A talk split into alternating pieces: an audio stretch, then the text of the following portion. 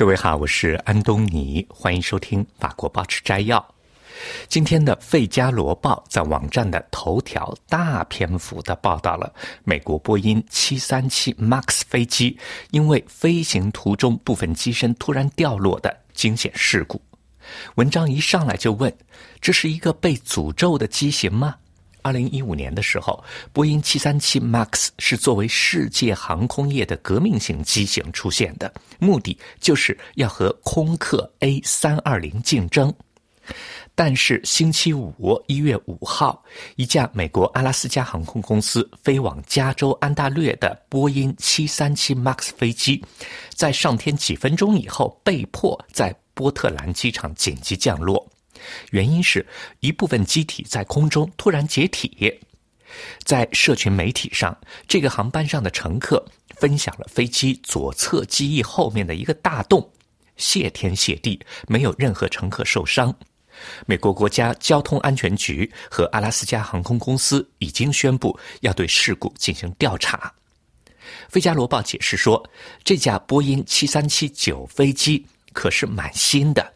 美国联邦民航局表示，这是在2023年出厂的飞机，去年11月才通过检验。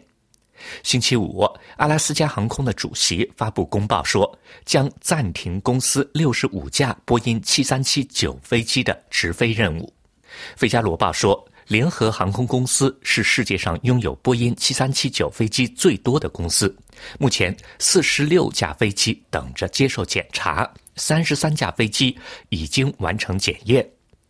联合航空公司的对手墨西哥航空也决定先停飞所有波音七三七九飞机，等检验完了以后再说。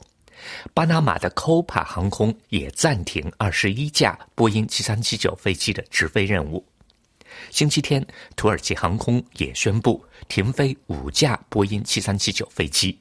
昨天星期六，美国联邦民航局宣布立即对已经停飞的171架波音737-9飞机进行检查。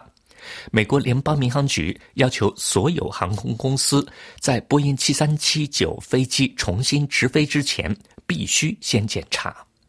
法国《费加罗报》特别提到，2018年10月28号，泰国狮子航空的波音737 MAX 的坠机事件。六年之前，飞机刚起飞不久就坠机了，导致一百八十九人死在印尼湾。事故发生一个月以后，印尼的调查人员作出结论：飞机的设计有缺陷，飞行员的培训不够，机组的操作能力又低下。说到飞机的设计缺陷，法国《费加罗报》说，人们发现了波音737 MAX 上一个防止飞机坠落的自动系统。MACS 有问题。当时的印尼国家航空安全委员会宣布，波音737 MAX 的 MACS 的设计和认证都有缺陷，而且这个系统的感应器也没有调好，维修保养团队也没发现问题。法国《费加罗报》又举了另外一个例子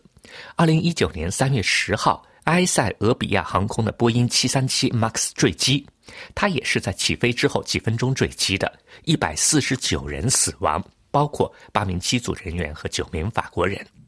当时飞机是从亚的斯亚贝巴飞往肯尼亚的内罗毕。初步调查显示，这架波音飞机的抗坠落系统出了问题，而当时抗坠落系统是开着的。事故发生之后的几天内，中国、欧盟国家、印度、加拿大、美国的空域都对波音737 MAX 发出了禁令。突尼斯、埃及、阿根廷、日本、马来西亚、土耳其、澳大利亚和阿联酋都禁止波音737 MAX 飞越他们的领空。埃塞俄比亚航空、挪威航空和土耳其航空当时都停止了他们的波音737 MAX 的飞行任务。《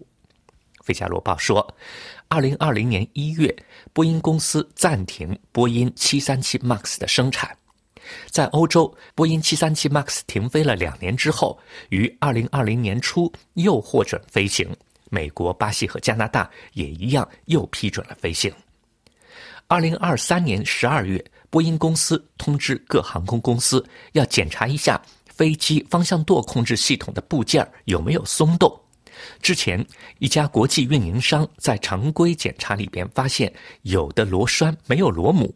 之后，波音公司自己在还没有交付的飞机上发现了一个没能正常拧紧的螺母。直到最近，波音公司延长了737 MAX 的交付时间，因为他们发现机体的问题，特别是在机尾密封舱又有问题。到十二月底，波音公司已经总共交付了一千三百七十架737 MAX 飞机，而波音公司的订单上一共有四千多架737 MAX 飞机。在737 MAX 的几次坠机事件之后，中国已经搁置了737 MAX 的交付，到现在也没有恢复过。